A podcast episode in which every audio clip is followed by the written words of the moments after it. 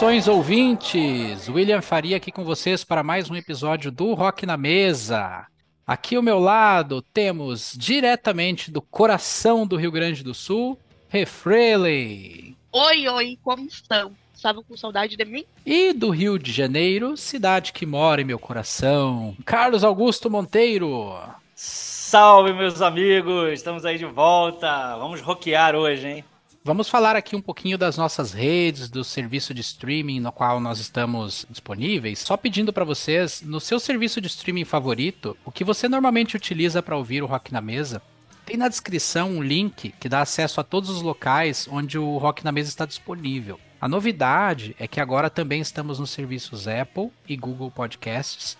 Então, nesse agregador de links que você vai encontrar, lá vai ter todos os serviços e canais de comunicação para ter acesso aos nossos episódios, etc. Então, na plataforma que estiver ouvindo, se disponível, não esquece de avaliar o nosso podcast. No caso do Spotify, por exemplo, tem uma classificação de 0 a 5 estrelas. Usa também a, a caixinha de comentários, deixa o teu recado que a gente publica depois. Lembre-se apenas de postar algo saudável, né? Que seja uma crítica negativa, mas uma crítica construtiva, que certamente vai nos ajudar a melhorar.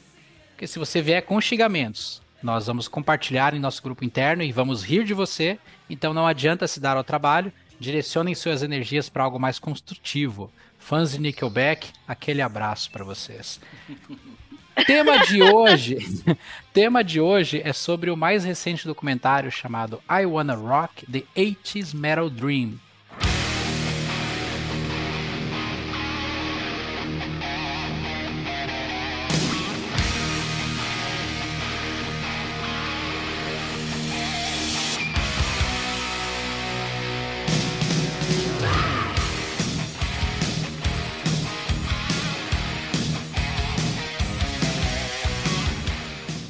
lançado no serviço de streaming Paramount Plus. A sinopse do I Wanna Rock é: Cinco jovens sonhadores em busca do estrelato no mundo cruel do metal nos anos 80.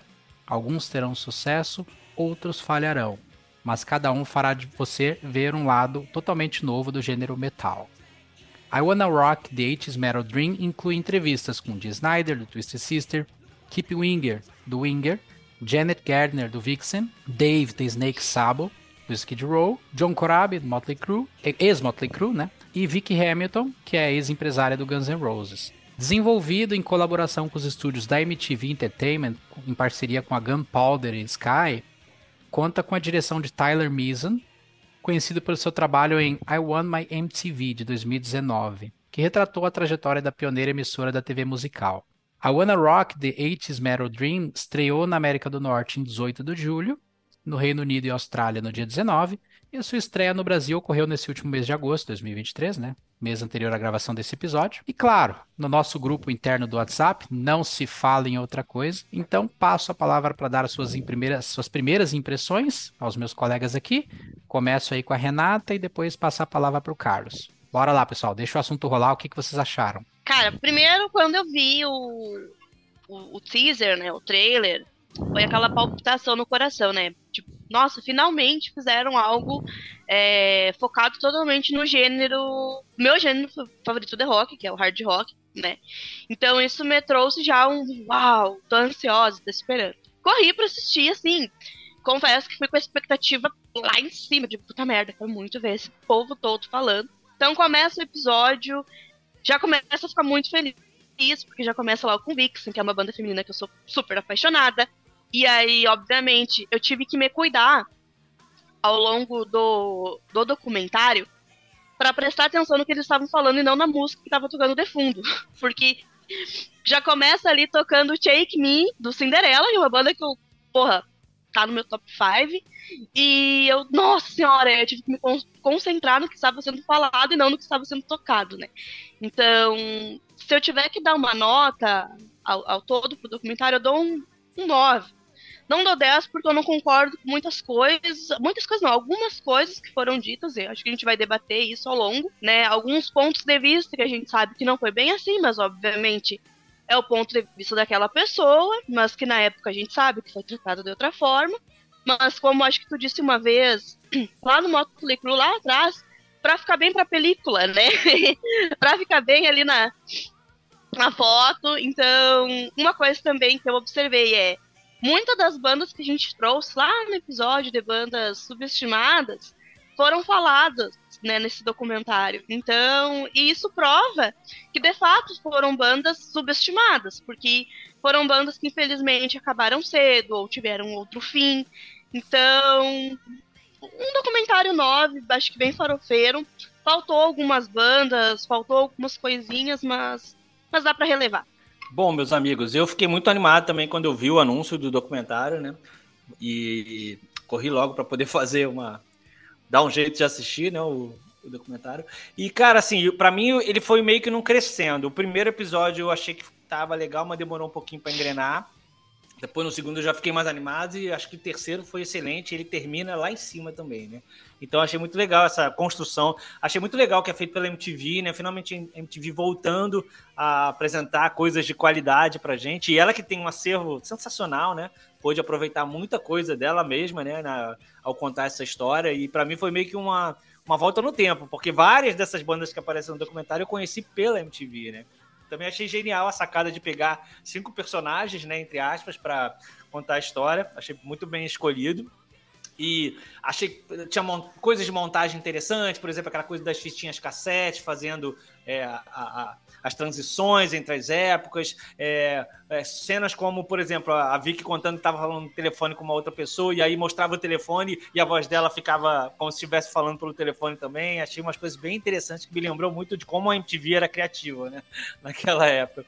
E eu acho que teve um, uma ou outra injustiça ali também, principalmente quando eles botam algumas bandas no saco de que foram aquelas que chegaram depois e que não tinham autenticidade. Tem uma hora que, quando eles estão falando sobre isso, aparece uma foto do Mr. Big. Isso eu achei um absurdo. Para mim, foi a pior coisa do documentário foi essa. Porque, assim, tudo bem, eu gosto de todas as bandas daquela época praticamente. Claro que algumas tinham mais qualidade que as outras. Agora, o Mr. Big não dá para botar nesse mesmo grupo, não. Mas fora isso, é, eu acho que foi muito legal, mostrou muito bem. E eu achei que é muito legal essa coisa também da, da redenção dos personagens. Né? Eu acho que foi, foi uma história muito bonita. E eu, eu, eu fiquei muito animado ao longo do, da exibição também. É, eu fui no hype de vocês no grupo. Eu confesso que eu, eu li sobre esse esse documentário muito brevemente, mas sabe quando aquela é, essas coisas acabam caindo naquela naquele naquele funil de coisas assim, ah, mais um documentário de, de glam, mais um documentário de rock, o que que precisa ser dito, né, ainda.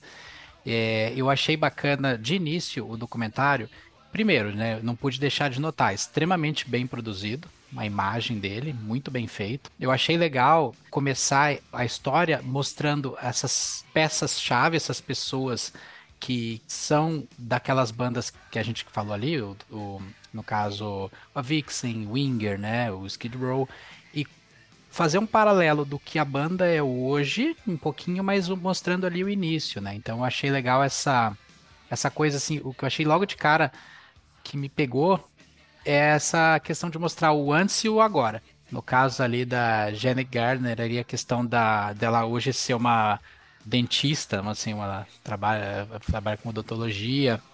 E anos atrás era frontwoman da, da Vixen, que é uma das bandas, acho que, apesar de ter tido um disco apenas, eu acho que é uma banda que cravou ali, que marcou, né, essa, essa geração glam Glam naquelas, eu não sei, o Glam, para mim, ele tá muito ligado aos, aos anos 70, Bowie, né?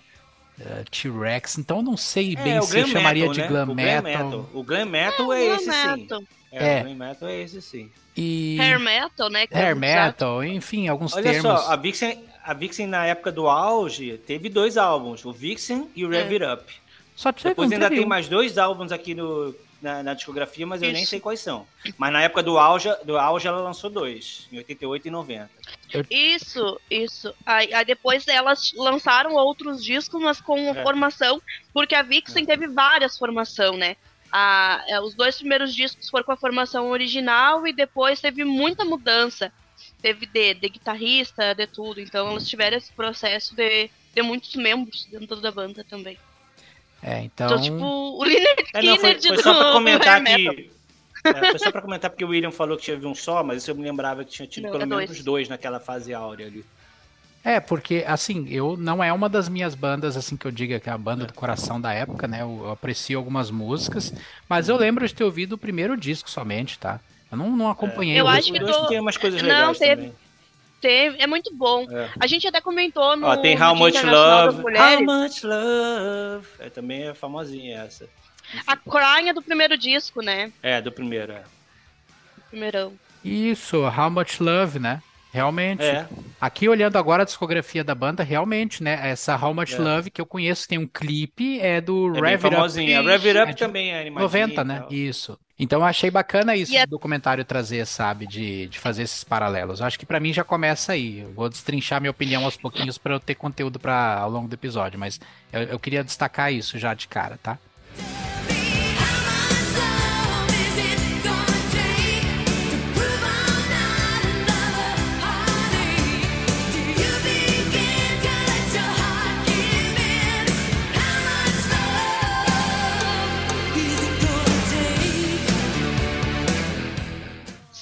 falha a memória, o Sebastian, ele participou da primeira. For... Participou, não.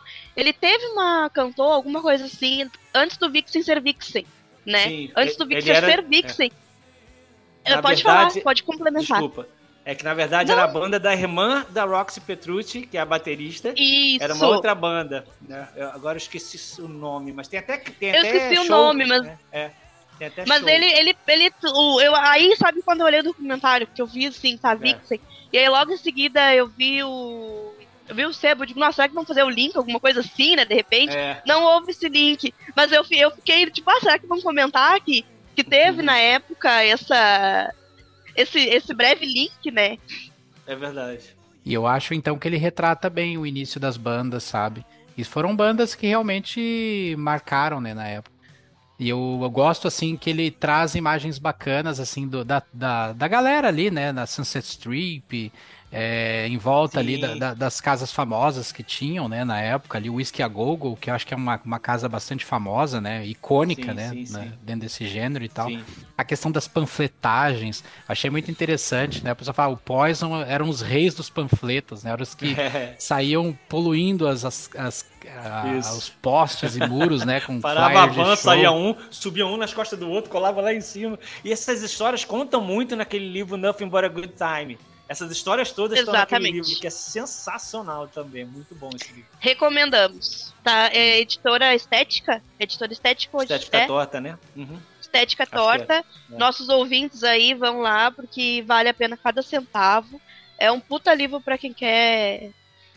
Quer se interessar mais ali. Fala, E É. fala um pouquinho mais também, né? Abre o Sim, leque é o mais, é o mais, assim, mais cronológico e histórico que eu já li sobre, sobre É, rock. eu cara. também, É eu também. Muito bom. É muito bom mesmo. O que, o que me fascinou foi a ordem cronológica, né? Porque eu sou É, um pouco. com- Ele vai, com como é que começou ali, tá o Red e tal, o Quiet Right e tal, Van Halen, ele vai contando desde o comecinho, muito legal.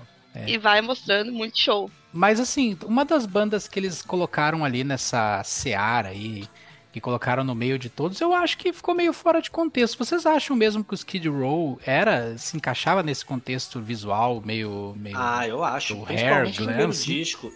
Sim, principalmente o primeiro disco. E também por causa do Sebastian Bach, né, cara? Sebastian Bach era um ícone do glam metal. Ele parecia Tudo uma mulher, total. cara. Uma- parecia uma mulher, cara. É muito glam, Sim. muito glam mesmo. E Até na época que ele. Desculpa, Carlos, mas eu sei dizer, Não, até na época que ele tocava lá na banda. Na banda da, da, da batera do Vixen. Cara, Isso. é- tu vai ver o vídeo dele tocando, ele é um poodle, velho. Tu não sabe o Uhum. que que é. Ele já é um cara alto, com aquele é. cabelo mais alto ainda. é muito Com estranho. certeza, com certeza. É, é bizarro. É o mesmo cabelo que aparece no, no casamento do Mark Wiles, né? Que foi aquela hora que o Skid Row conheceu ele, né? Foi naquele casamento. Inclusive tem a cena dele cantando no palco no casamento do Mark Wiles, o fotógrafo, né? Que fez todas aquelas fotos icônicas dos anos 80 também. Então é muito legal é, essa cena também que eles mostram. Que tem aquele livro A Decade of Rock, né? Mark Weiss. Ai, de porra, presente. sonho de consumo. por favor. Quem quiser me dar, eu tô aceitando de aniversário. Já foi. Natal tá aí, tamo aceitando. Natal, é. Dia das crianças. Baita livro. Eu tenho ele na minha lista lá do, do Amazon e eu fico olhando todo dia para ver se tem promoção, se tem alguma coisa. Baita livro. Eu esperei cara. ele entrar em, promoção na, agora no Dia Mundial do Rock, ele não entrou. Ah, puta merda, que custa? tá? Dá um descontinho aí. E outra coisa, assim, é, o documentário ele falou de um livro muito importante, que eu sou fascinada por livro, né? Entre tudo que eu mais amo, livro com certeza é uma delas. E o, o livro, o livro Lauderton Hell, eu tive acesso a ele através de um amigo meu, porque ele não tem versão brasileira, ele só tem versão americana. Então, meu Uhum. amigo, tipo, basicamente, eu ia que nem uma criança lá pra casa dele, né? Eu sentava, ele lia a historinha pra mim. Aí Uhum. chegou uma hora que ele não teve mais paciência de ler, aí eu tô. Parei na metade do livro lá, parei na metade das informações, tem que voltar lá pra ler. E o documentário passou brevemente um pouquinho do Orange, né? E aí, de um dos pontos que eu senti falta, eu acho que poderiam ter falado mais do Orange, porque foi uma banda de muito sucesso, na minha opinião, muito boa.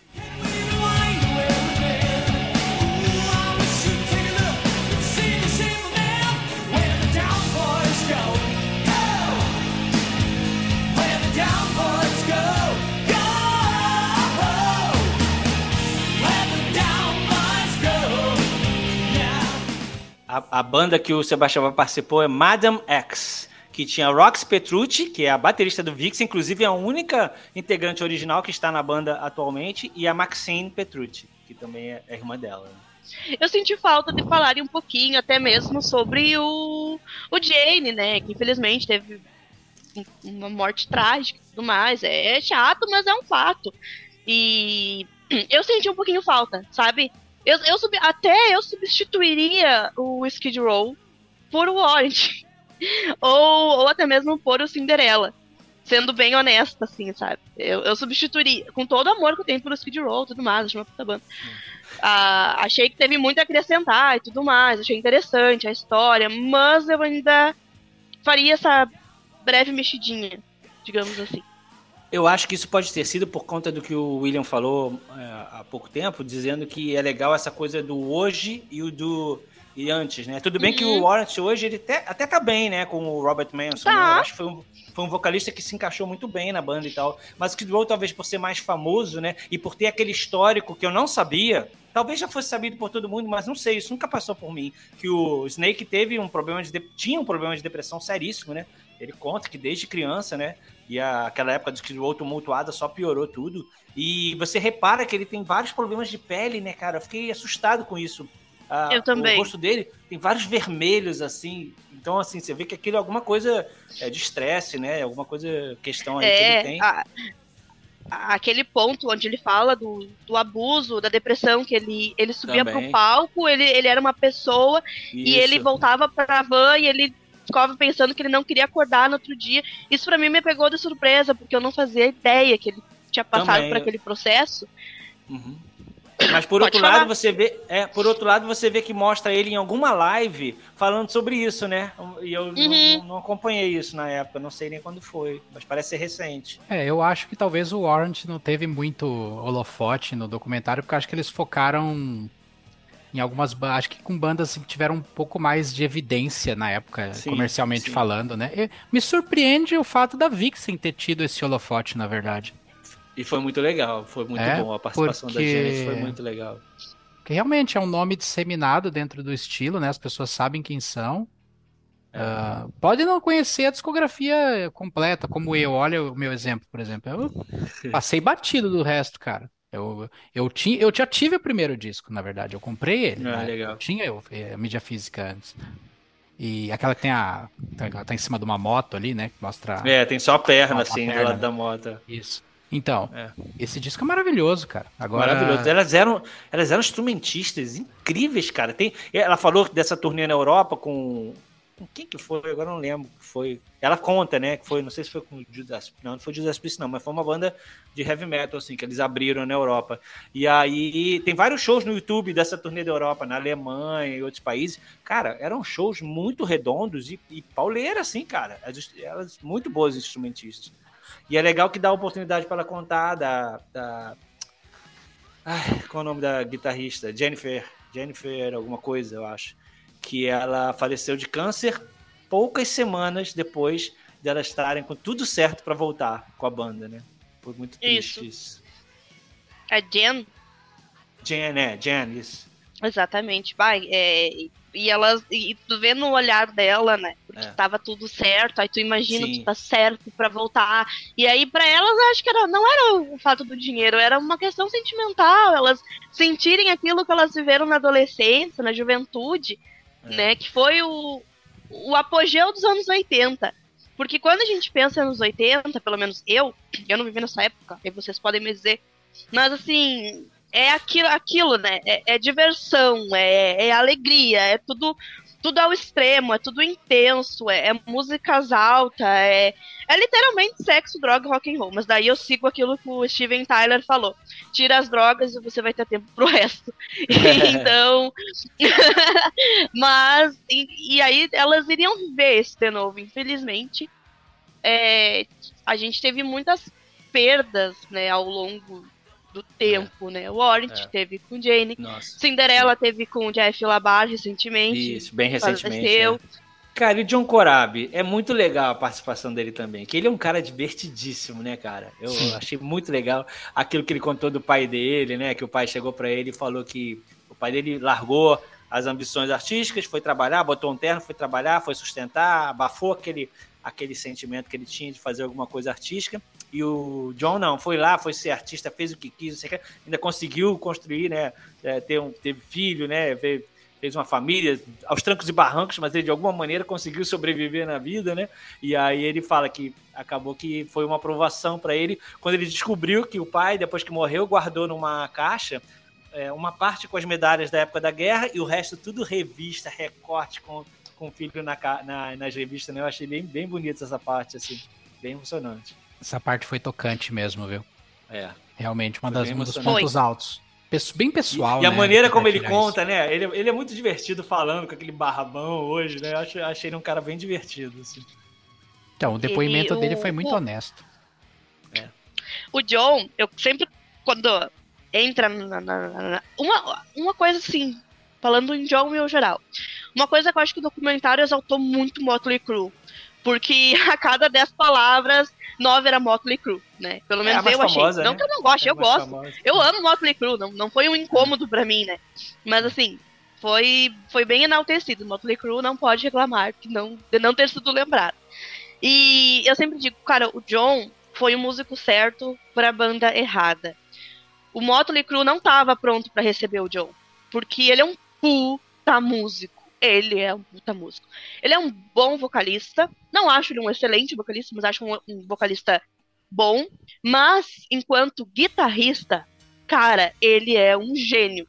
E o fato do Mick ter ficado dodói, né? Ficou com ciúmes de ter um guitarrista na banda. O Tommy Lee e o Nick Six só queriam um vocalista para seguirem o baile.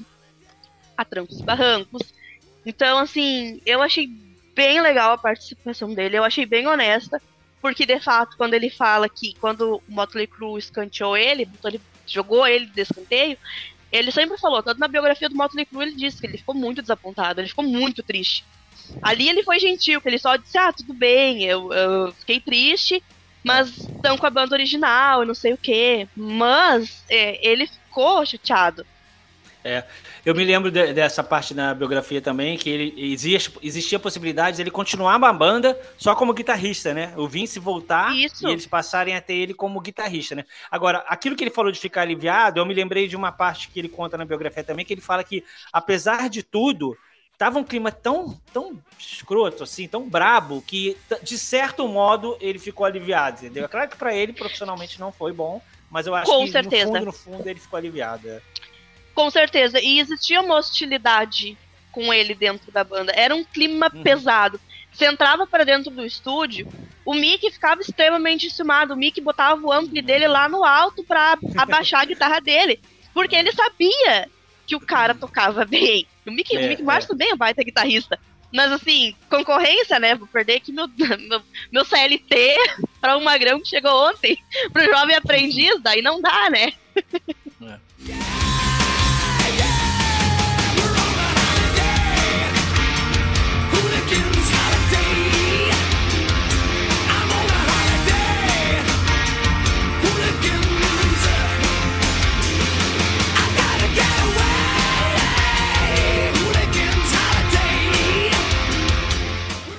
falando em injustiçados, né? A Vicky Hamilton foi duplamente sacaneada, né? Nossa, a história dela é muito A louca. Triplamente, triplamente, porque Triplamente, foi Motley. Crue, Poison e Guns N' Roses. Mas eu acho Guns. que a do, do Poison e do Guns foi muito pior que a do Motley Crue. Ela perdeu só 3 mil Motley Crue foi no dólares com o início. Motley Crue, né? É, foi no início e ela É, o perdeu 3 Motley mil Crue foi no dólares. início. É, Foi o primeiro disco. Daí ela botou lá, panfletou, dava pizza também, né? Pelo que eu entendi. O desconto de pizza, o rolê lá. E acho que o, o prejuízo dela foi menos do que Poison e Guns, porque, porque É. Poison ela se dedicou assim, 100%, eu acho. Não, Foi o maior arranha- acerto dela. Eu acho que arranha, né, a, a imagem do Brett, porque ele é tido como um cara bonachão, gente boa com todo mundo. E aqui, tudo bem que foi uma criancice, né? Aquilo que ela conta que ele reuniu o fã-clube dele pra ficar gritando fora, fora empresário, É. fora empresário, não sei o que ela. Agora, eu acho que eu acho que ela tem razão. Ela era uma mulher jovem, entendeu? Num mundo muito cheio de empresário masculino, todo mundo passava a perna um no outro e aí sobrou pra ela, né, cara, que era o lado mais fraco da história, né? Mas é incrível a história dela também, né? E é engraçado que mesmo com toda a decepção que ela teve com Guns N' Roses, que ela fala, ah, pelo menos na hora do Rock and Roll Hall of Fame, o Slash e o Steven Adler me citaram, né? E ela guarda a mesa que tem a bituca apagada, né? Que até o Rock and Roll Hall of Fame quis pegar dela, ela não deixou. Achei muito engraçado isso. Sobre a, história com Poison ali foi né, sacanagem, né? Porque o Bob Dow, que é o baixista, né? Segundo ela relata, quando ela, ela costumava pegar o fechamento, né? da- Quando a casa fechava ali o valor para pagar a banda, ela normalmente era a pessoa que passava para recolher o dinheiro, né? E tudo. E aí quando ela chegou em um desses pós-shows, ah, o, o, o cara da, o, o dono da, da, da casa e tal disse, ó, o Bob Dow já passou e já pegou, né?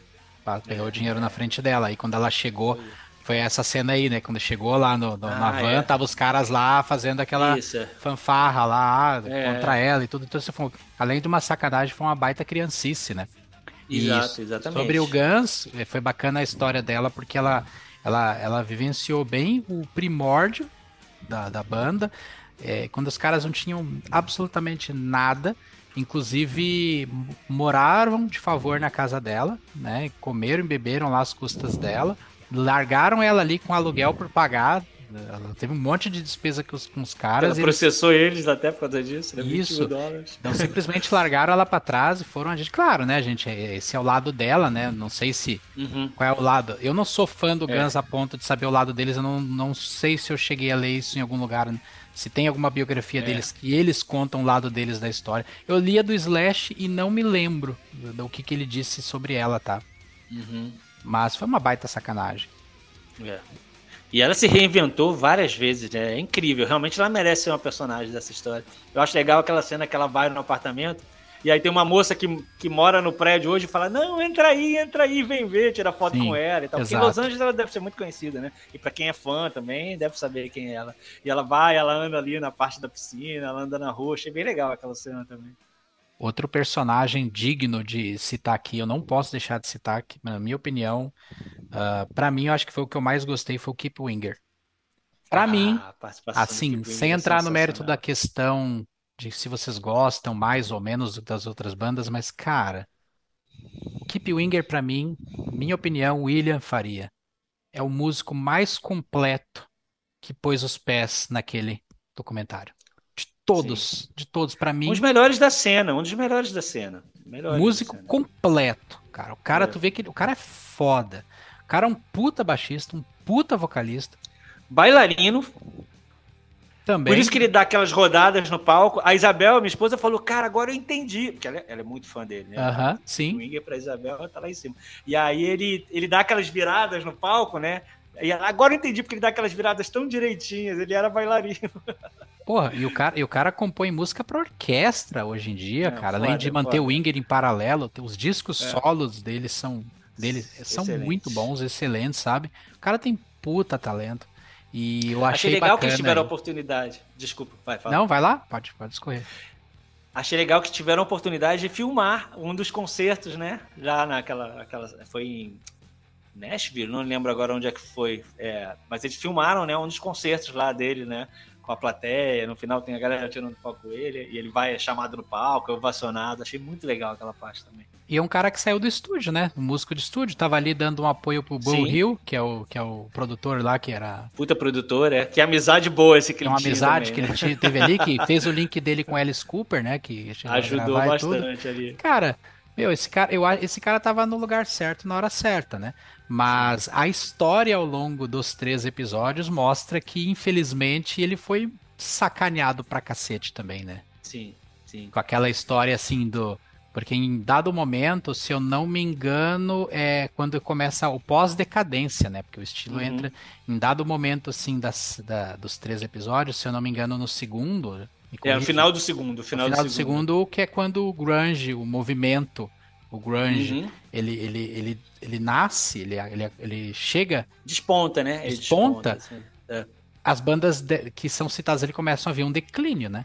Sim, então, sim, sim. os monstros sagrados desse estilo, o Bon Jovi, ah, o Def Leppard, foram bandas que conseguiram atravessar bem, Ficaram né? mais imunes. É. mais imunes, né? Mas as menores que são retratadas ali sofreram. E o Inger foi um deles. E Sim. foi muito injusto. Contribuiu, é, E eu acho que pra isso, né?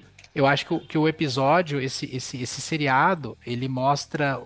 Eu, eu tinha lido já entrevistas sobre isso, mas eu nunca vi ele falar sobre o episódio em que, de repente, o Inger virou um, um, um símbolo de tudo que era ridículo e vergonhoso Exato. dessa época. Que foi Exato. quando aparecia num clipe do Metallica. É, Nothing Else Nothing Matters. Else Matters, o pessoal jogando dardo numa foto dele. O Lars, é. Hum. E se eu não me engano, esse vídeo passava nos shows dessa turnê do Black Album. Porque Hum. é, antes dos shows tinha, eles passavam um vídeo, né? No telão É. para o público ir se entretendo enquanto no show não começava. E uma das cenas realmente era essa e o pessoal ria dessa cena. E aí quando a MTV lançou o Beavis and Butthead, que é um, que é um, um desenho que foi, eu gostava de assistir. É, Era divertido. Era divertido. Eu conheci muita banda através desse desenho também. e aí, de repente, tinha o Stuart com a camisa do Winger, É, que era o- que, Que era o babacão da história. babaca, o nerd, o trouxa, o. o da, da, da, Almofadinha, né? Uma almofadinha, né? Então, assim, pô. E aí, e aí isso, isso, isso, isso ofendeu muito ele. Tu, tu vê a reação, tu ele comentando É. Sim. sobre isso lá no, no, Ele fica sentido, é no sentido. documentário. É engraçado. Que é o tipo de coisa que só naquela época mesmo, né? Que é uma, é uma bobeira, né? E, e tomou uma proporção muito maior do que deveria, né? Essa história, né? Impressionante isso. Exato. Ele levou isso pro coração muito, muito forte. Porque ele era, cara, ele era um cara muito conceituado, né? Um cara bom, músico foda. Aí ele se vê naquela situação. Ele falou: eu era o resumo de tudo que era ridículo naquela época, naquela cena, né? É muita injustiça, né? Exato. É, muita sacanagem. Ele até deu uma declaração, ah, não, não faz muito tempo, ele disse que o James Hetfield ligou pra ele pra se retratar. É, se desculpou, eu vi isso também. É. Mas ele não aceitou muito bem, assim, ele aceitou naquela, não, não comprou muito bem, não. Não, É. não pagou a terapia dele, né? É, não, não valeu a não pena. aos Convenceu muito, não.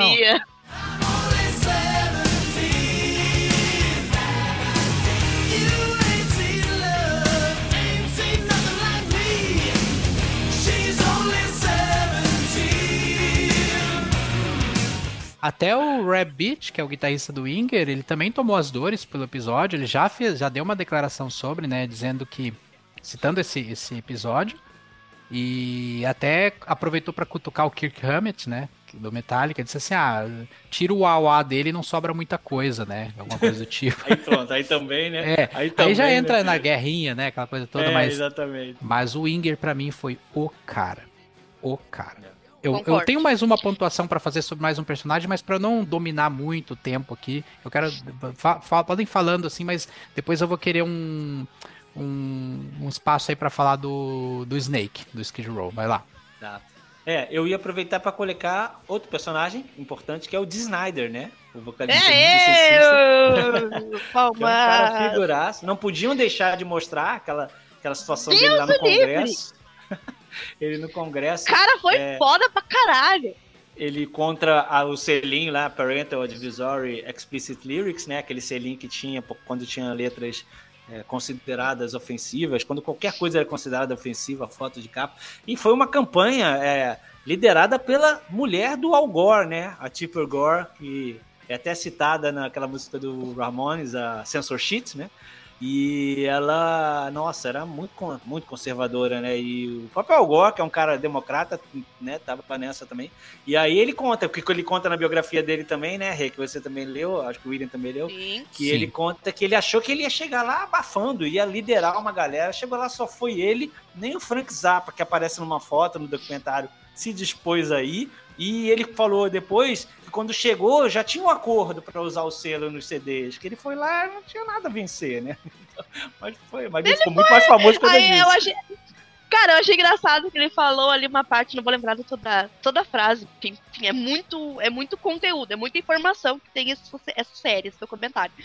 Que ele que, que o, o, o perguntar não sei o que, o que, que tu tem nesse papel, e ele fala ah, DP, PP, alguma coisa assim, ele fala sigla. É, E SMF, aí? o, o fã clube, né? O fã clube. Qual é o nome do seu Não, fã não, é- é- Ah, tá, era- desculpa. É, não, mas eu acho que é um fã-clube, um fã-clube, sim. Só que daí ele fala que é DP, P não sei o quê. Que era, tipo, era uma coisa bem, bem agressiva a eles, né? Do tribunal. É, porque Não- em inglês é SNF, é Sick Motherfucker, né? E aí ele, ele, ele falou SMF e o cara falou aqui diz o quê? Aí ele falou Sick Motherfucker. Aí Isso, que dizer isso aí. Cara, eu achei foda demais. E aí também a gente entra em outro ponto muito forte, que é a questão da censura, né? A censura nas músicas, de ser censurado, ouvir alguma coisa, de que desde que mundo é mundo, esse tipo de coisa existe, porém lá com. Como eu acho que o hard foi uma coisa bem mais escancarada, mais aflorada, e de fato, eles eu acho que era mais apelativo. Em meio a tantas polêmicas e censuras e tudo mais, uma coisa que eu achei super legal, e aí eu acho que esse momento deixa o coração de todo mundo aqui quentinho, é a parte que mostra o nosso gatíssimo, nosso não, né? Meu, meu gato gostoso, maravilhoso, John Bon Jovi. Que foi o cara que abriu portas para muitas bandas depois. Que eu acho que foi muito gentil da parte dele e ele foi muito gênio também. Porque Desculpa, foi gentil, mas ó, ó, o que, que, ó, o que, que ele queria também? Dinheirinho também, né? Dinheirinho envolvido. tinha um dinheirinho envolvido também. Não vamos rom- romantizar tanto o John Bon Jovi. Mas assim, eu achei muito legal mostrar, porque pra quem não sabe, sim, vou mencionar Cinderela, porque eu amo Cinderela. Cinderela foi apadrinhado, afilhado por o John, né? O Gene Simmons também tentou, mas não conseguiu lá. Acho que não teve tanto feeling que nem o John. O John foi lá, apadrinhou, abraçou a causa. Cinderela seguiu o baile, né? Aí eu senti tanta falta de Cinderela, queria tanto que falasse de Cinderela, mas tudo bem. Apareceu videozinhos lá no meio, deixou o meu coração muito feliz. Apareceu também a Faster Pussycat, que é uma banda que eu curto e que não se fala. Tipo, se tu não é do nicho farofa, tem pessoas que não conhecem. E é uma banda que eu curto demais. Tocou High Enough, que eu choro. Eu não posso ver essa música que eu choro. que é O balada. Demi Yankees, o Demi Yankees foi colocado meio que ali nos excessos e na falta de autenticidade também. Eu também fiquei chateado com isso. Foi, eu também achei. O Nelson às vezes é um pouco difícil de defender pela espalhafatosa, né, o cenário espalhafatoso que eles tinham, mas os caras são de uma família tradicional de músicos, né? O, o Rick Nelson, que era o pai deles, cara, é um cantor famosíssimo de country, né? Então achei sacanagem também botar eles ali entre as, as- os que eram meio desprezados. Assim. Ah, foi, foi, foi chinelagem. Teve, teve uma chinelagemzinha ali. Eu acho que não é que se- eles não foram desprezados. Eu acho que eles não tiveram um público X pra fazer eles serem famosos, que nem foi com o Motley Crue. Né? É, eu quis dizer desprezado pelo documentário, porque tem uma hora que eles Ah, falam, sim, ah, sim, aí apareceu, é, apareceu gente demais, Bem rapidinho, né? muito espalhafatoso, e aí passa várias fotos assim, cinco segundos pra cada foto, tem que pausar pra ver que banda é o que, né? Achei muito legal lá que o o Kip falou que ele fez a tour com Alice Cooper, né? Do Alice ligar pra ele e eles fazerem essa tour. Eu acho que muitos não sabem, né? Que que ele veio dali, que ele teve essa esse passado, digamos assim. Uhum. Chega uma parte que, tirando isso tudo que a gente falou, tem uma hora que os excessos vêm muito à tona, né? Quando a, tem o auge daquilo, quando aquilo começa a ficar assim, desproporcionalmente famoso, assim, bem sucedido, É. não sei, estoura, Sim, vira sim, uma sim. febre. Eu tava observando alguns, alguns depoimentos, olhando alguns pedacinhos de, de clipe ali enquanto passava. Tu sabe que, que foi interessante parar pra ver esse material, porque eu, eu confesso pra vocês assim que teve uma, um determinados momentos assim que eu senti uma pontinha de vergonha, sabe? Assistindo aquela coisa, eu falei, cara, isso é tão, isso é tão, tipo assim, já- eu, eu já olhei pra essas coisas com orgulho, porra, aquela anos 80, tal, poser, tal. Cara, eu assisti aqui, teve uma hora assim que ficou tão. Eu fiquei um pouquinho até, de certa forma, constrangido assistindo aquilo. Eu falei, cara, eu não acredito que um dia eu já fui jovem e gostei desse tipo de coisa, de- desse excesso, não da música, não mistura, assim, Sim. não a música, música não. É. Que eu via valor nisso aqui, ah, o laque, é, esse visual Meu Deus, que eu é, achava Tipo um top. agora. Eu achei, falei, cara, eu fico pensando, mas porque hoje eu tô, eu tô- faz muitos anos que eu já passo a ouvir uma coisa mais, é, com um visual mais sóbrio, né? Aham. Estilo, sim, É. mas, mas não tão, tão explosivo, colorido, assim, sabe? É. No meu caso, é o contrário, assim. Quando eu era adolescente comecei a gostar, por exemplo, eu comprei o Look at the, Tra- Look at the Cat Dragadin, o primeiro álbum do Poison, comprei em fita cassete, porque eu tinha Uhum. vergonha de ter aquele LP. e o CD que é um pouquinho maior, né? Hoje em dia eu tenho o CD, na época eu tinha só a cassete. E hoje em dia, pra mim, é o contrário, assim. Eu tenho. Não tenho vergonha hoje, que eu gosto tanto. Agora, é claro que tem coisas ridículas. Eu não encaro aquilo como, ai, que maravilhosa que era essas, essas cores e esses cabelos. Claro que não. Mas eu acho incrível hoje, assim, sabe? Ter existido, né? Então eu, eu, eu não tenho muito essa vergonha, não. Eu tinha no início, agora eu tô Cara, eu admiro. É, talvez porque eu sou jovem ainda. Talvez quando eu chegar nos 60 do William, eu também vou ter Jovem. essa mesma. É, a jovem, a jovem, a jovem. Você vê que o tinha 60 ele não desmentiu, né? Ele não A desmentiu. jovem que, a jovem que, que, que frequentava a Lan House e tinha Orkut, né? Olha só, vai vendo. Mas sigo, sigo jovem. Mas é sério, assim, eu admiro. Eu não, talvez eu não teria. Até porque, né, não, não, eu não adotei estilo nenhum. Mas na verdade, naquela época, pra te ter firmar, né, pra te, te fazer parte da cena, tu, tu adotava aquele estilo e saía na rua achando que tava abalando.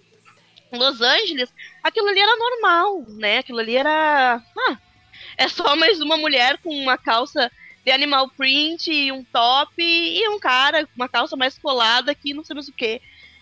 Era normal. E aí nisso. Pode falar. Não, só ia dizer que eu nunca adotei o estilo também de se vestir, mas eu sempre gostei de ver. Ah, sério que tu nunca? Ah, para, Carlitos! Não. Nunca botou um cabelão, jogou lá. Nunca Ah, achei que comprido. tivesse. Não. E tu, William, Eu fui- nunca? É que assim, ó, vamos lá, tá? Glamuroso na Sunset Strip nos Estados Unidos é uma coisa.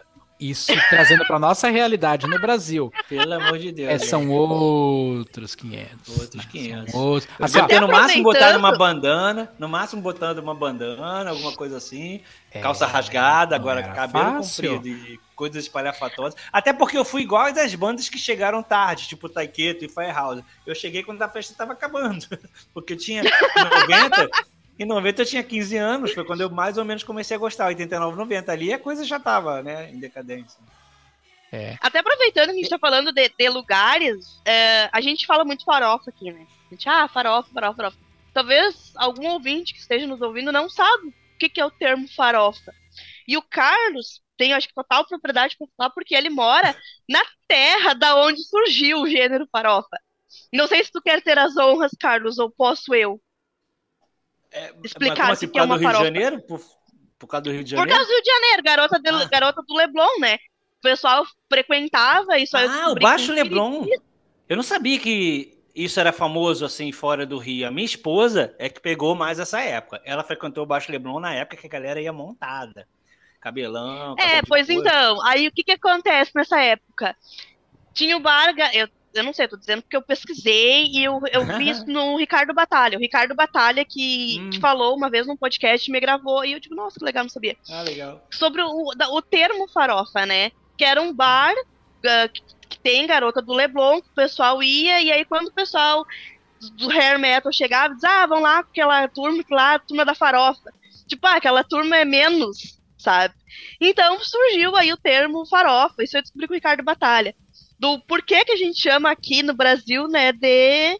E eu fiquei esperando no documentário eles falarem, né? Vamos falar farofa que horas? Eles não vão falar, porque farofa é aqui do Brasil. Lá é hair metal. Farofa é a gente que inventou aqui. Olha que eu vou correr atrás disso porque eu, eu sei do, da origem do, do termo, mas não assim tão detalhado como você contou. Eu tô, tô até surpreso, até aprendendo aqui de- desse termo que eu já conheço há tanto tempo, mas eu não conhecia dessa maneira. Achei legal, muito interessante. Eu sei que aqui, desde aquela época, já se, já se fala que era rock farofa, mas não sabia que tinha. Porque eu não frequen- cheguei a frequentar o Baixo Gava, eu era muito novo. é, e eu não cheguei a frequentar, era na night, né? A galera ia de noite, tarde pra Da caramba. Night. Mas eu- mas, eu sei que a cena foi. Eu tenho amigos que frequentaram muito essa época. É, mas eu vou te dizer, tá? É, no comecinho dos anos 90, era pra poucos, assim, você andar com uma camiseta do Bon Jovi, Ah, por é. exemplo, Mas e não eu ser hostilizado. Eu sei. Eu nunca liguei pra isso. Porque- Na época da faculdade, eu, eu entrei na faculdade em 93, né? Cara, eu Uhum. ia de Poison, Kiss, Kiss da época glamurosa, e nego falava que absurdo, que que é isso, é, que ridículo, eu tava nem É. aí, foda-se. Tu sabe que eu, ali na, na metade dos anos 2000, cara, teve um. Aí eu vou puxar a terceira parte do documentário, né? Que tem um determinado momento que é quando o estilo ele volta a, a ser é, apreciado novamente e ele vira. ah, ele, ele entra na moda de novo, de alguma forma. Tipo, começa a aparecer em, em seriados, por exemplo, ali o- eles mostraram Peacemaker, que foi até eu já citei ali no, Uhum. no trilha sonora de filmes e séries, lá eu citei o Peacemaker, né? Sim. Que tem Pretty Boy Floyd e tal, Wig One. E, então, ele, então tem muito disso lá. O James Gunn, Tem. que é o diretor, ele, ele é fanzaço desse estilo. Ele, ele sempre que ele pode, ele coloca essas bandas pra tocar nos filmes, nos- nas séries dele. E eu lembrei, isso me, me fez. Ah, e também por meio de bandas atuais, né? O Hit, é, a gente fala o Reckless Love, ah, o próprio Nestor, que eu gosto pra caramba também, eles eles estão tentando sempre trazer essa, à tona essas referências, o visual, o som, sabe? Então virou, ficou legal ouvir isso novamente aos olhos eh, das pessoas no geral. E eu, eu- eu até trago nos anos 2000, até só trazendo para finalizar, eu que quando eu morava em São Paulo e frequentava o Manifesto Bar ali no Itaim, tinha uma cena local muito forte de pessoas que, que viviam isso, que, que, que, que se vestiam a caráter, que, que usavam Hum. laque ali, que Ah, calcinha de São Paulo é São oncinha, Paulo, né, cara? e, e- e- e tu ia no Manifesto Bar numa noite de sexta, por exemplo, você via as bandas covers da época, né? Eu tive uma, na verdade, também. E, cara, as pessoas viviam como se ali fosse a. O Whisky a Gogô, a Sunset Strip do, em pleno anos 2000 em São Paulo. O- acho legal isso que o William falou das influências hoje em dia, né? E acho legal aquela parte que eles mostram bem no finalzinho, que eles mostram os vídeos do TikTok também. Acho muito legal aquilo. O pessoal fazendo com roupa e tal, botando as músicas, que realmente, né? É isso, chegou até a era TikTok, né? O- as bandas de Sobreviveu. É. Stay alive. Uma coisa que eu achei bem bacana no, na- no seriado também, e honesto mostrar, é, vocês repararam o Snake, guitarrista do Skid Row, mostrou onde ele mora, mostrou um pouquinho assim da É. casa dele, a local. Tu viu que, assim, é, é. é- é- não, ele é bem humilde, assim, humilde, digo Uhum. assim, né, num padrão. É. Ele- tu vê que ele ganhou muito dinheiro em algum momento, né, com, com a banda, mas tu viu que ele não conseguiu igual, ele passou por um, por um período difícil, né, acredito que a banda ficou em baixa, e tu vê que ele não mora numa mansão, ele não, não, é aquele uma cara que tem casinha. grandes Mas posses, isso é bem aí- tranquilo, Isso sabe? aí é um, é um estilo, é um estilo de vida dele e do Rachel. Eles têm esse estilo, esse lifestyle assim de desapegadão, de diga não ao capitalismo e tudo mais. Os caras querem fazer o dinheiro deles e viver viver numa van, fazendo show numa van. Assim. Foda-se, não quero avião, quero andar de van, andar do busão. Então, É. é um lifestyle que eles adotaram que, que é o mesmo, agora nada a ver, né, mas é que é o mesmo lifestyle do do, do Easy, do ex-guitarrista do Guns. Uhum. O cara, o cara não quer grana. Quer, quer, mas ele quer assim, ele tá mais pelo show do que pelo dinheiro em si. Eu sou muito fã do Snake, cara. Eu sempre gostei muito dele. Não é só porque ele é amigo do John Bon Jovi, não, mas, mas eu sou Ah, muito tá fã bom. dele, cara. Eu achei ele um cara muito legal, muito gente boa. E ver ele falar aquelas coisas ali, eu fiquei bem assim, compadecido dele. E é legal ver que ele é um cara bem pé no chão, né? E tá feliz agora que entrou o Eric lá, que era do Hit, né, na banda, cantando. Eric deu uma nova vida pro Puta vocalista. É, e deu uma nova vida pra banda. A banda tá onde ela merece estar, né, agora, eu acho, assim, tá num patamar um pouquinho melhor do que ela esteve, né, durante todos esses anos que eles estiveram sem o Sebastian Bach. Eu acho que ela tem que sobreviver mesmo, cara. Ah, o Skid Row nunca foi só Sebastian Bach, pelo contrário, ele entrou, né, tudo bem que ele fez a banda estourar, mas ele entrou depois que ela já estava formada e eu sou muito fã dele, do Scott Hill, do Rachel Bolan, acho instrumentistas incríveis também. Então fiquei bem feliz de ver ele falando no documentário. will happen.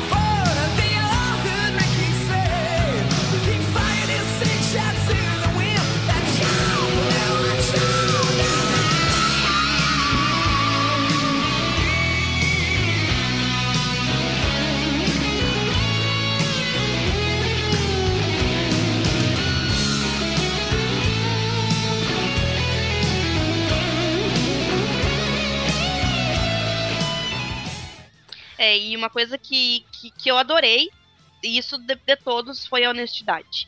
De tipo, a gente. a- eles não estavam ali como um rockstar, sabe? Eu não senti É. eles assim como superiores a tudo e a todos. Eu senti eles como uma pessoa que estavam desabafando em frente a uma câmera e eu ouvindo. Então foi Talvez uma coisa de que eu achei todos esse ali- feeling muito bom. Talvez de todos ali o de Snyder seja o que manteve um pouco mais, né? É, peça de rockstar, assim. Persona É. dele, é a É, persona. e ele ficou em mais evidência que os outros, né? Ficou em mais evidência que os outros, eu acho, né?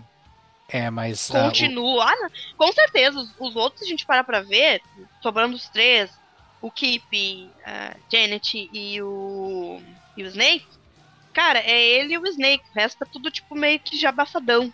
Assim, quem conhe- só conhece mesmo quem é puro nicho. Hoje, talvez, o Skid tá mais em alta por conta do festival que teve recentemente, Summer. Aqui no Brasil, eu tô falando, né? Uhum. O pessoal voltou a pesquisar e tudo E o mais. Vixen veio também. Que o Vixen tá aí também. O Tudo bem Vixen que hoje veio também, mas aí só tem a, a É. baterista de original. só tem a baterista. E também não foi num palco principal, né? Foi num palco Uhum. menor. Mas eu achei muito massa. Eu vi uns vídeos das da apresentação delas e achei muito legal. Elas foram muito queridas com o público. No Isso. palco, elas tiraram fotos E e, elas tudo fi- mais. Fizeram um show separado naquela casa áudio também. Sobre o de Snyder, tá? Estavam falando da, da biografia que eu tenho, aliás, é o Cala a Boca e Me Dá Esse Microfone, que saiu pela Uhum. Belas Letras, né?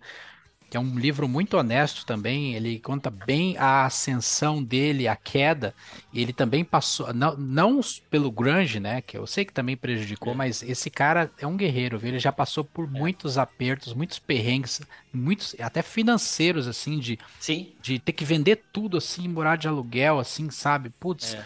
passar uns apertos ferrados, cara.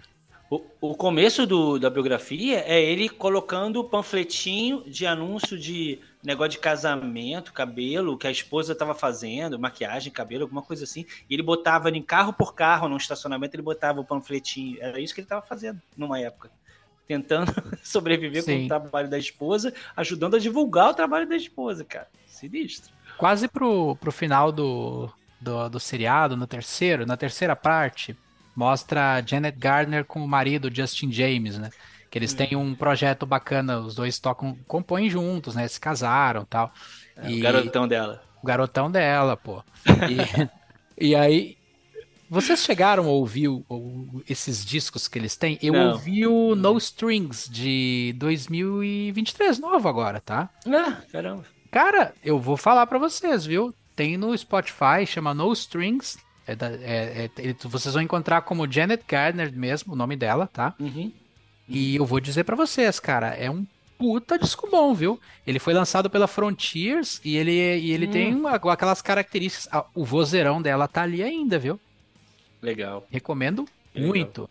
E pra É terminar a minha participação aqui, eu quero deixar por fim é, algo interessante. Foi que também no fim, e é uma opinião que eu já tinha, olha só que coincidência, né? É, eles apontaram o country music com os jovens atuais como o novo hard rock daquela, daquela época dos anos 80 Sim, No- interessante. na estética sonora e até visual e lírica também, né? E sabe onde é que eu já tinha notado isso, cara? Por incrível que pareça, o Mutt Lang, que é o puta produtor que produziu lá o Styria do Def Leppard, né? por exemplo, É. Aerosmith e tal, esse disse. Quando eu ouvi a Shania Twain, os discos dela que ele produziu, eu já sentia aquela, aquela- aqueles vocais, aqueles backings, aquela pegada. Eu falei, cara, isso é muito Def Leppard, cara. Na, na época de Styria, né? Ele, ele conseguiu trazer aquela sonoridade. Aí quando eu vi ele falando isso sendo dito no, no seriado, me, me trouxe isso, sabe? Falei, pô, faz, faz É. total sentido, né, cara? Dito inclusive pro Rick Ratchman, que era o VJ do Headbangers Ball, né?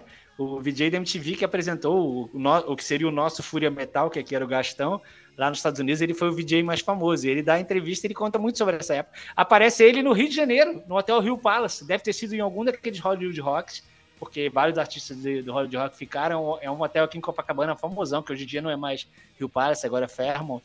Mas você dá pra ver que ele tá na sacada desse hotel, aparece ele. E acho bem divertida a participação dele também, ele contando da época e tal.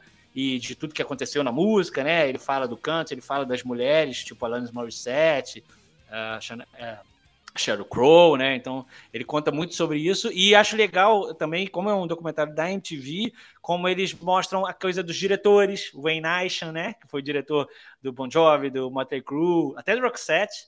E ele fala da, eu adoro esse diretor e ele aparece falando né da estética né de tudo que ele fez naquela época então acho que esse lado que a MTV talvez seja o, um dos pontos né que de ineditismo digamos assim que esse documentário traz né porque realmente a nossa primeira impressão quando a gente ouve falar que vai ter um documentário sobre isso é ah mais um documentário que vai falar às vezes até depreciativamente né de uma Uhum. maneira até depreciativa. Mas não, né? E aí eu acho que a MTV, como o documentário é dela, ela contribui nessa parte também, porque ela foi, porra, ela foi cenário perfeito para essas bandas, né? Então ela Foi. tem muito o que falar dessa época. É. MTV que ditava o que, que era sucesso, o que não era, pela rotatividade que ela passava pela TV. Então, quanto mais um clipe rodava, mais chance aquela banda tinha de emplacar. Porque tu ouvia tanto que uma hora tu ia, tu ia se identificar, tu ia gostar e tudo mais. A MTV que foi também quem, quem elevou e quem jogou no chão, né? Também, né? Quando começou a ignorar os clipes das bandas. Ela também foi culpada nisso, né? Com É, certeza. foi- A gente fala gravadoras, muito no grunge, é. grunge, grunge, mas É. vamos combinar que MTV, rádio, gravadora? O, o Keep Winger fala disso, né? E eu sempre achei isso, assim. A gente amadurece, na época a gente fica com raiva do grunge, né? Mas a gente amadurece e a gente vê que realmente, né, não foram eles, né? Foi o próprio gênero que estava saturado. Porém, o que o Keep Winger fala, eu acho super verdade. Tipo assim, ninguém, ele fala alguma coisa nesse sentido, tipo, ninguém, ninguém é, imaginou que ia durar para sempre e nem que é, fosse, né, que fosse ser o gênero dominante para sempre. Porém, não precisava destruir o gênero para aparecer o outro. Não precisava isso, né? Exatamente. E Isso, foi uma coisa Isso deliberada. fundamental. As, grava... As gravadoras não quiseram mais saber, cancelaram todos os contratos. A MTV parou de tocar. Realmente passou a ser uma coisa, uma doença Foi contagiosa, uma né? sabotagem. É, Foi uma sabotagem. Porque isso, na, quando os anos 80 surgiu, isso, eu, eu acho que isso não. Eu digo o hair metal, né? Isso não aconteceu com as bandas dos anos 70, muito pelo contrário. As bandas dos anos 70 continuaram sendo ovacionadas e admiradas. Aerosmith, Kiss, Alice Cooper, enfim, toda essa galerinha que tava aí já na estrada. Porém, quando chega nos anos 90, simplesmente cortam as asas, chutam pra escanteio e tipo, muito obrigado, você me serviu até aqui, agora eu quero com isso aqui que vai me dar mais lucro. Claro, tudo é exatamente. dinheiro. Gravadora é dinheiro. Mas eu acho que foi uma forma, assim, bem sorrateira que eles fizeram com hard com e com hair metal. E, e eu achei muito interessante a, a forma como eles trouxeram isso pro seriado, sem deixar, sabe, aquela coisa metendo pau no grunge. E o apresentador da, do programa da MTV, que eu não vou lembrar o nome dele agora, ele fala: vocês querem culpar alguém? Culpem um- o cara tal. Ele fala o nome da banda, começa com G, eu não vou lembrar o nome agora. Que era um, um- era um country tava em primeiro lugar. Garth não Brooks, era nem o Nirvana. Brooks. Isso aí. É o- não Garth era nem Brooks. o Nirvana que tava em primeiro lugar. É, porque o Então, é muito assim, era mais-. É, e era mais fácil meter pau no grunge do que do que falar o que, que aconteceu de fato. E aí é muitos fatores. O próprio Hard deixou de se reinventar, a MTV parou de, de passar os clipes, as gravadoras pararam de investir. E obviamente o movimento, eu não digo que teve um fim, porque a gente segue vendo bandas com o mesmo, mesmo estilo, mas infelizmente, sim, não é aquela coisa forte. E assim eu termino meu minha opinião sobre o documentário. É, eu só ia falar que eu entendi também que quando ele falou sobre o Gas Brooks foi também um pouco tipo assim, ah, ficou todo mundo achando que só o grunge começou a fazer sucesso, mas teve uma galera que ainda gostava de country que passou a gostar ainda mais, né? Então, é, não que tivesse tanta relação assim do Gas Brooks ter matado o hard rock, mas que tipo assim, ó, o grunge também, tipo, não era só o grunge, existia toda uma galera que gostava de country, né? Então, tipo assim, eu acho que ele quer dizer que tipo assim, ah, de repente o hard rock poderia ter sobrevivido com o seu público, né? Mas foi feito de uma maneira assim que, tipo, passou a ser uma coisa tão não grata assim que ninguém mais queria encostar naquelas bandas. É uma frase para deixar registrado aqui do, do pessoal setentista. Já eu tenho muitos amigos que gostam do rock dos anos 70 e abominam os anos 80 com toda a força. E, e eu já ouvi muito essa frase vindo deles. Os anos 80 foram a ressaca dos anos 70. que ressaca boa, hein? Puta que. Ô, se a ressaca fosse sempre assim, eu tava Oh, que maravilha. Queria, queria que toda ressaca fosse assim. Então tá, ouvintes, confiram então o, o 1, 2 e o 3, as três partes estão no Paramount Plus. Não nos culpem se você chegou a, é, começou a ouvir e não assistiu e tomou um monte de spoiler, né? Imagino que vocês já tenham assistido, então aproveitem aí para deixar o comentário, o que vocês acharam do, do desse seriado, né? interajam conosco aí e tudo mais. E gostaria então de, de, de agradecer vocês, meus queridos Carlos e Renata, por mais esse episódio aqui. E fechando a conta, passando a régua e fui! I wanna rock! Rock!